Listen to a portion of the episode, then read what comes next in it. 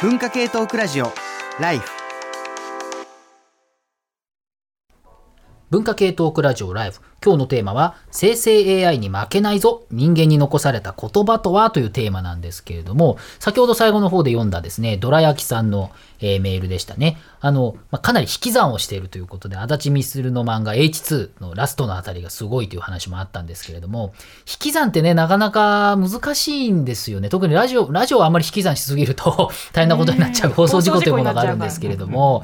でもやっぱり僕なんかも、とにかくなんかい急げば急ぐほど早くなっちゃう言葉がとかっていうこともあるしなかなか引くって難しいんですけれども助真さんなんかはこうシナリオを作る上で引き算、どんな感じがありますかね？そうですね、シナリオとちょっと関係ないですけど、ちょうど昨日、えっとほう。佐藤亜紀さんという小説家の方が登壇されるシンポジウムに出てきて、そこで佐藤さんが印象に残ってるあの会話。というので、これぞ引き算の極致っていう会話をしてたので、ちょっと紹介したいんですけど、佐藤さんがとある夫婦のところに下宿かなんかをされたらしいんですね。で、そこで旦那さんが奥さんに向かって、おい、あれはどこだ？奥さんが、あれはあそこでしょ？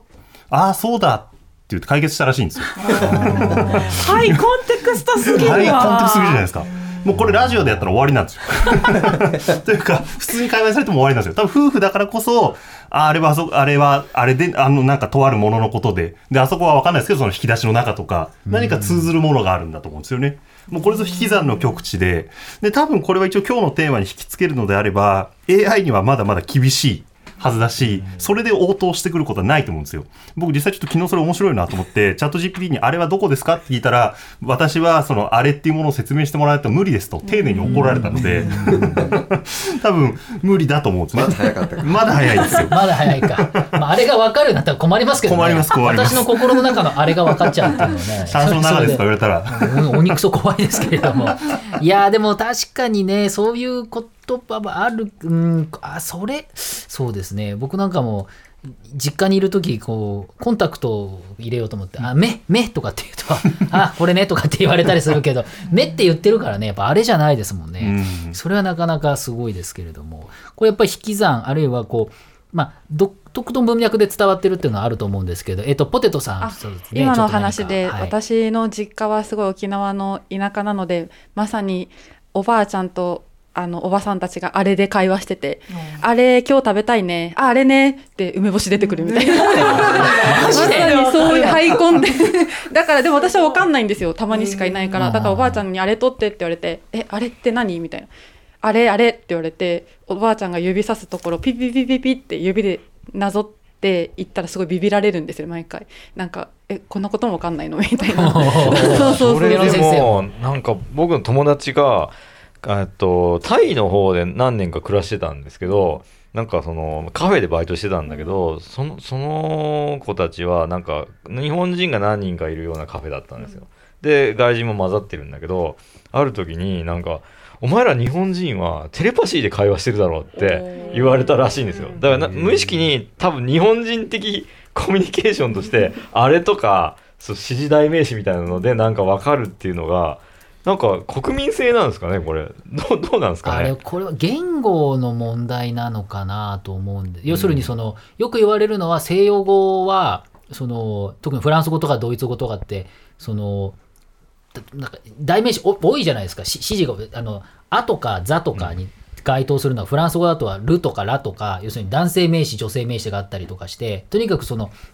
文章を読めば細かく読んでいけば文法を読めば何がどこにかかってるっていうのが分かりやすいと。その代わり日本語っていうのはまさにその主語ないわけじゃないですか。僕はって言わないのにそれでも会話がつながっ分かっちゃうってことはめちゃくちゃハイコンテクストでそこにいる人間たちだけにしか分からない。僕ね結構あるのは小学校からの親友たちと今でも月に1回ぐらい会うんですけど3人から4人で会うんですけど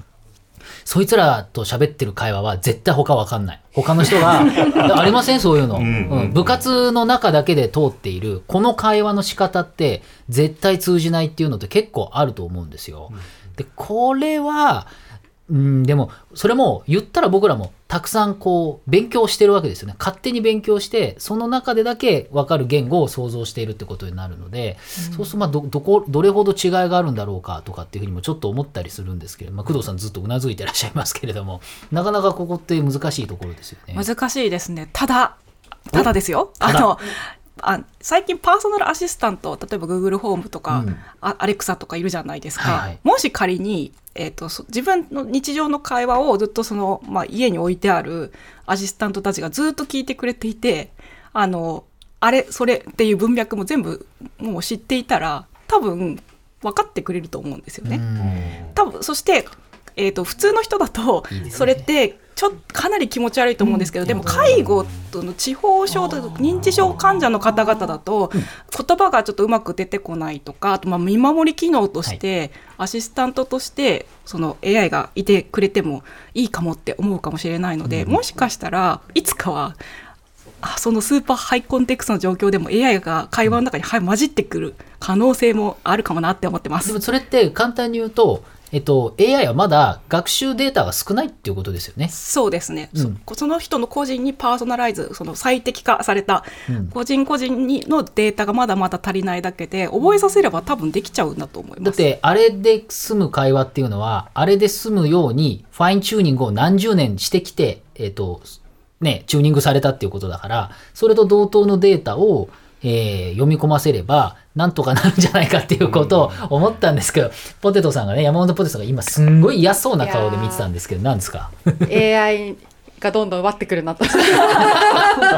侵食してきたなとい そうですね。まあここは今のは間違いなく侵食ポイントだなとは思うんですけれども、でもそれはですね、まあ僕、あの、態度はっきりしとくと、割と僕は今、あの、工藤さんが言ったのに近いんですよ。つまり人間に残されたって言ってるけど、いや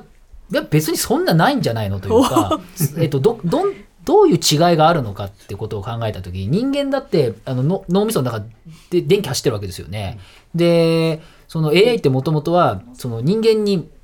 なんていうのかな人間の似姿をこう作っていくっていう感覚でね特に西洋の人たちはやっているので、そう考えるとどどれほどのものなんだみたいなことを言うとですねあの怒られること多いんですけれど。も でもそう考えるとあまだデータ量が少ないだけなのかなという気もするんですけれども あの猪飼さんはものすごく何とも言えない顔 うーんみたいな顔されてますけれども。うん、いや顔を押さえてますよね青を追ってうーってなってる。理解されたあれを理解されたら絶対嫌だなっていうのがあるしでもそれ私人間同士でもちょっと嫌だなって思っていて、うん。うん、その緊密なコミュニティだと成り立つという状態じゃないですか、一番最初の助谷さんの話もそうだけど、それってなんか分かってる風だけど本当はどこまで分かってるのっていうと怪しいものじゃないかって私は思ってしまうので。それってでもそのじゃあ中学校とかの仲良しで、うん。もう独自の言葉が通じる友達ってあんまりいない。あいるんですけど、そうだから私なんか地元に帰るとなんか態度がマッチョっぽくなるっていうか なんつうのかな。あのはい東京にいる時はあのリベラルを心がけているからなるべく心を あ言葉を尽くすようにしてるけどなんか地元に帰るとちょっと上みたいな感じのなんかノリがあってでもそれが私帰ってきたらなんかや嫌なやつだなってすごい思っちゃうっていうか、なんかだから言葉でちゃんと説明したいという欲求がありますね。それぐらいの距離感を保っておきたい。人とも AI ともっていう感じあがー自分にはあるなと思って難しい顔してました。なんかそのすいません。いやでもなんかその AI とは距離を取りたいけど人間とは近くいたいっていうふうに思う人が結構多いんだと思うんですけど、でも工藤さんのさっきの話で大事だったのは介護のような現場の場合にはむしろ AI がもっともっとフレンドリーで AI をまさに身近なあれでその通じる相手だと思ってくれることが非常に実は大事で、まあ、単純にこれ産業としても非常に重要。特に日本は、えっと高齢化が、高齢化先進国なのでそうすると日本のこうロボット産業の中では結構その界隈がね重視されてるって話なんかも結構ありますよね。そうですね。でもそして多分そのまあ入ら入ってもらいたくないっていう気持ちがあるならなんか残されるに任すんじゃなくてここは人間の領域だから入ってくるなってルールを作らないといけないと思いますんでだだからこそプライバシーっていう概念が今、まあ、再構成されたりしていくので、あのまあ、嫌だったら嫌だ人間にここを残してくださいって言うべきだなと思います。なるほどあと今あれを使うことってさあれで通じ合う関係性ですよってことを確認し合っているっていそうところは多分気持ち悪さでもあるんだよね。そこが私は多分ちょっと抵抗感があるんだと思うんですけど、俺たちはあれだけで通用するぜみたいなことをそうそれだけが勝手に入れるなみたいな。そうそうそうそう。そうですそうです。そういう気持ちがうちらの輪に入ってくるのあ早いんだけどみたいな。なんかそうていうかでもなんか今工藤さんのお話伺ってて思い出したのがその知り合いがそのチャット GPT にかなりやっぱり相談してるっていうか日記を書いてチャット GPT に投げてるらしいんですよ。それでフィードバックをもらって自己分析というか自己認識をするために使ってるっていうのを言っていてでなんかい数日前の朝日新聞に東畑海人さん臨床心理士の東畑海人さんの記事が上がってて、いるのは辛いよとかね。あそうです「いるのはつらいよ」とかたくさん面白い本出されててその方がその結構ご自身もチャット GPT にあの全国紙には書けないような悩みを書いてなんか 投げているってことを書かれていてそれなんでいいかっていうと AI は絶対に引かないから。どんななんかどす黒い悩みとかことであっても引かないっていうところに安心感を感じるっていう話だった。まあけでも結局人間に聞いてもらいたいけどっていうところに戻るんですけど、でも確かにそういう役割で自己分析したり悩みを一旦聞いてもらうっていう使い方もあるんだなと思ってなんかうんうんふむふむと思いました。なんか僕チャット GPT 使うときにあのどんな反応してくるんだろうっていうのがすごい気になるんですけど冒険入ってみようかなと思うんですけど、傷つけるかなとか思っちゃって。そうわかりますわかります。優チャットしい GPT の人格を考えちゃうんですよ。うん。多分ないはずなんですよ。あ、うんうん、ででも敬語で話します敬語で話しますよね。です私もそうです。だから。「おい答えろ」とか俺言えないなとうん思って。うんうん、かわいそうだな。かわいそうだから。で、多分、今、早見さんが、え？っていうリアクションされたんですけど、俺多分人によって、結構このチャット GPT というか、もっと言うと AI っていう人格をどう捉えるかが、これからなんか出てくる気がしていて、それはなんか文学でも僕はそうだと思ってるんですよ。今、文学とか芸術とかが AI が作りましたっていうことで、10%人柄げにされてるんですけど、多分今後は、AI に限らず誰が作ったかがすごい重要になってくると思うんですね。その作者のドラマとか、こういう難病の末にこの作品を残しましたとか、そのワンオブゼムに AI が作りましたが来る気がしてるんですね。要は我々が AI が作ったっていうことがもっとなんか鳴らされてくるというか、その中の一つになって、で、そこに対して個人個人がどういう思いを持ってるかで需要が決まってくる。っていう気がするので、なんかそういう我々が AI っていうものをどう思ってるかの個人差がすごいこう浮き彫りになってくる気がするんですよね。じゃなんで AI ジャンルみたいなのが確立するとかそういう感じなですか？なんんかそんな気がするんですよね。うそのん、場合例えば AI ってまあ作り手がいて、まあ、それを開発してる会社とかんメーカーとかがあるとして、楽天の AI にはちょっと心許せないけど Amazon にはちょっとみたいな逆もあるとあすっ思うごいあると思いますそれ、うん。すっごいある。それはすごいあるのはなんでかと思うかなんでかというとゲームの AI の受け取られ方が結構そうされてるんですよね。なるほどね。割とゲームの AI っていうのに対してこうこの AI はこの例えばこの会社とかこのゲームの AI は親しみやすいとか、こういうゲームのなんかその AI は頼りになるなとかこいつは嫌いだとか、結構それが AI じゃなくてそれに携わる企業とか、開発者とか結構そこに紐付けられて解釈されてるので歴史とかね。い。やそうですそうですそうですそうです、そういうふうに AI っていうものの背後にいる人間とか込みで重要されるのは今後加速するんじゃないかなってけど僕ら多分小説読む時でもさ出版社気にしたりするじゃん。それ多分みんなではないんだけど一定の人たちっていうか、まあ、ある程度小説読んだ時に例えばこの小説家が講談社で書く小説と 文藝春秋から出す小説ってちょっと例えば村上春樹だと違うもんね新潮から出すのと、そこまで読んでるのとちょっと近いかもしれない、ね、確かにだそれが人によっては作者だけとか、ん。ちょっとそこのメモリが違うと思うんですよ。うん、村上龍と春樹も区別ついてない時もあるからね。そうですそうです。人によっては村上春樹で別にそれがどこの会社から出してよと春樹は春樹みたいな。うん。のとかがもう少し違うとかですね。まあ、うん。結構アニメとかもね作画監督作家って言いますけど この人が作家の回だから神回とかっていうのはやっぱ詳しくなればなるほどってあると思うんですけれども、うんうん。さっき AI のその受け取り方っていう話でこれはもう工藤さんもご存知だと思いますけれども、要するにその欧米と東アジア特にアジア東アジアではこう AI に対しての感覚がかなり違いますよね。そうです。違うと言われていますね、うん。なんかちゃんとうん。多分文化人類学的に調べた方がいいんですけど今一般に言われてるのは欧米だとやっぱりあの召使いとかに指図する。指図する感じで AI に喋ることが多いので割と命令形を使うと、うん。でも日本だとフレンドおとお友達とか同僚っていう感じなので敬語を使うことが多いっていうふうに結構その八百万の神というか何にでも、あのドラえもんとか。宿る。まあアトムドラえもんがまさにそうです。だからフレンドリーっていう感覚があって、えっと、確かロボットの人類学だったかな、えー久保明則さんっていう人が書いてよくライフでもこう話するんですけれどもやっぱそのなんか読むと、えっと、日本は形を作っていくロボットって時に形なんですよね。だから昔は産業アームあの納豆をつかめますみたいな 納豆を箸でつかめますみたいなロボットとかがあの日本っていうかこう東アジアではそういうのが強かったんですけれどもロボット開発って言った時に欧米は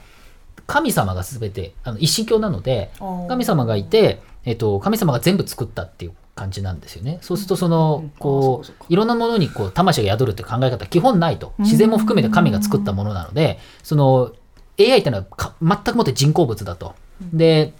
結局なんで神様は人間をこんなに特別に作ったんだっていうふうに考えるとえっと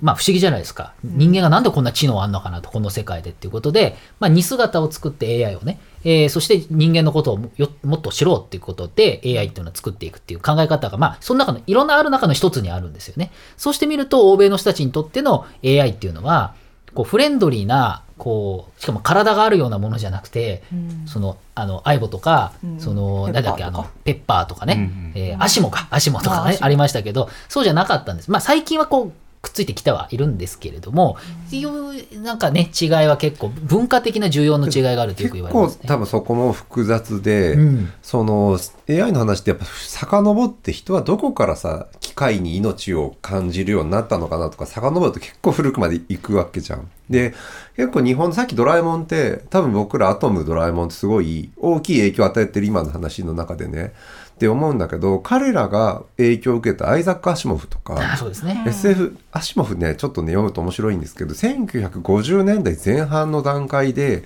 その自動操縦の車が出てきてで彼らは飼い主っていうか、まあ、操縦しているっていうか乗っている人たちが死んだ後にその野良 AI 自動車にななっていくって話を書いていてで彼らはそのままだともうずっと好き放題走り回るのでもうガソリン勝手に入れちゃうって設定なんだけど、彼らのための養老院を作るって話があるわけ。でこれはね、えっ、と我が我が名はじゃないな、えっとサリー、えーサリーは我が恋人っていう話でそのそこの中での、まあ、人間と,、えーとまあ、自動操縦者の、まあ、恋愛までいかないんだけど、まあ、恋人のように扱っていくみたいなもう完全にね50年代前半の段階でドラえもん的なその関係性人間とロボットのみたいなものって、当然そこから日本の作家たちも影響を受けてるね。そうですよね。あのほらリラダンっていうあのフランスの作家の「未来のイブ」っていう作品なんかは、ああれも19世紀の話だったと思いますけど、ね。まあアンドロイドっていう16年言葉を作ったみたいなことを言われたりするし、もっともっと遡も登るとあのギリシャ神話のピグマリオンっていうね、うん。その人形の形を作ったらあのそいつが動き出したみたいなのってまあまあ言ったら AI みたいなことですよね、だからギリシャからまあものはあるので人形とかの段階とかだよね。うんそうそうそうですね、うん。人形機械 AI になっていくって考えるとっていうね遡れるよね。そのものに対してどういうふうに我々がものをこう見るかっていう視点の問題だと思うとかなり分布がいっぱいあるってこともまあ考えてみればそういう道のりをたどってるってことですよね。これなんかを考えてみるとやっぱりまあ複雑にできているっていうこともよくわかるわけだし、まあ、そういった機会がですね、まあ、そのまあ、どどういうふうにこれからこう我々の中に入っていってさっきも工藤さんがおっしゃったみたいにここは入ってほしくないっていう領域ってどういうところになるっていうふうに思いますかね？どうですか？皆さんに聞きたいんですけれどもいやここ以上は来ないだろうみたいな。こだから人形に吹き込まれている魂みたいなものとかそういうものって多分結構受け入れやすい気がするんで、人形に魂がこもってしまうみたいな。でさっき言ったアシモフの話って人間が作った機械 AI でプログラミングがあるものなんだよね。だそこって結構これ違いがあってさっき AI に敬語を使うっていう話で驚くっていうのはやっぱりそこはピノキオとは違うなみたいな多分線引きが俺の中ではあるんだよね。だって作ってる人いるじゃんみたいな。うんそこの線引きはだけどおそらく20世紀の初頭ぐらいにあったんだなみたいなさ。そうですねだから21世紀の新しい線引きってことですよねそうなるとね、うんだ我々これどうなっていくのかっていうことも考えてみると結構面白いのかなと思うんですがじゃあここで一曲いきましょう早水さんお願いします。あえっ、とね僕は、えー今日のテーマで自分がねそのなんなんて言うんだろうどこを目指せばいいのかみたいな表現言葉を使う人間としてで、まあ、昨日カニエ・ウエストが日本に東京に来て青山でなんか大騒ぎしてるのずっと見ていておそらくなんか皆さん あのロシアのね、あの反乱とか見ている人たちと、いやちょっとやばいカニカニエ来てるんだけどっていうので 多分さタイムラインは二分していたんだけど今年に入ってから、えーカニエとドレイクのカニエ・ウエストとドレイクの2人でコラボをした新曲が発表されました。って言って、ウォーってなったんだけど、ちょっと待ってよ、これ AI らしいぞってことになって、結局、えーある程度広まったところでなしになって、あ、なんかカニエ風のものが出ただけだったんだっていう、結局 AI が生成された音楽っていうのが、カニエっぽいよねっていうものとドレイクっぽいよねってものは結構コロッと騙されたなっていう。で、これ何かっていうと真似しやすいっていうか自分の作風がちゃんとはっきりしている。だけどカニエ・ウエストって実は全然そういうアーティストではなくてミュージシャンではなくて、毎回全然違うことをやってきて、え？っていうものを出してくるので、逆にカニエの新曲だって言われた時に、かアニマリーもカニエっぽかったからみんなちょっと疑うみたいな。ちょっと複雑なところがカニエっぽいなと思いそしてこのご時世カニエ・ウエストのことを、えー、と日本みんな来てわーってなっているけどなんか新曲しばらく出てないしなんかなんやらなんかやらかした人だよねみたいな感じのふわっとしたキャンセルされていたりとかっていう。家って名前に自分では解明してるんですよね。うん。まあそれもまあもはやなんていうのどうでもいい話になっているというか あいやそれすら信じちゃいけないっていうかさいやまあなんか何を言い出すかわからないんだけど、うん。そこが一番カニエらしいというか人は何をもって何らしいみたいなことがねどんどん難しくなっていく中でちょっと突出したカニエ・ウエストの曲をかけようと思います。カニエ・ウエストでウルトラライトビーム。文化系トークラジオライフ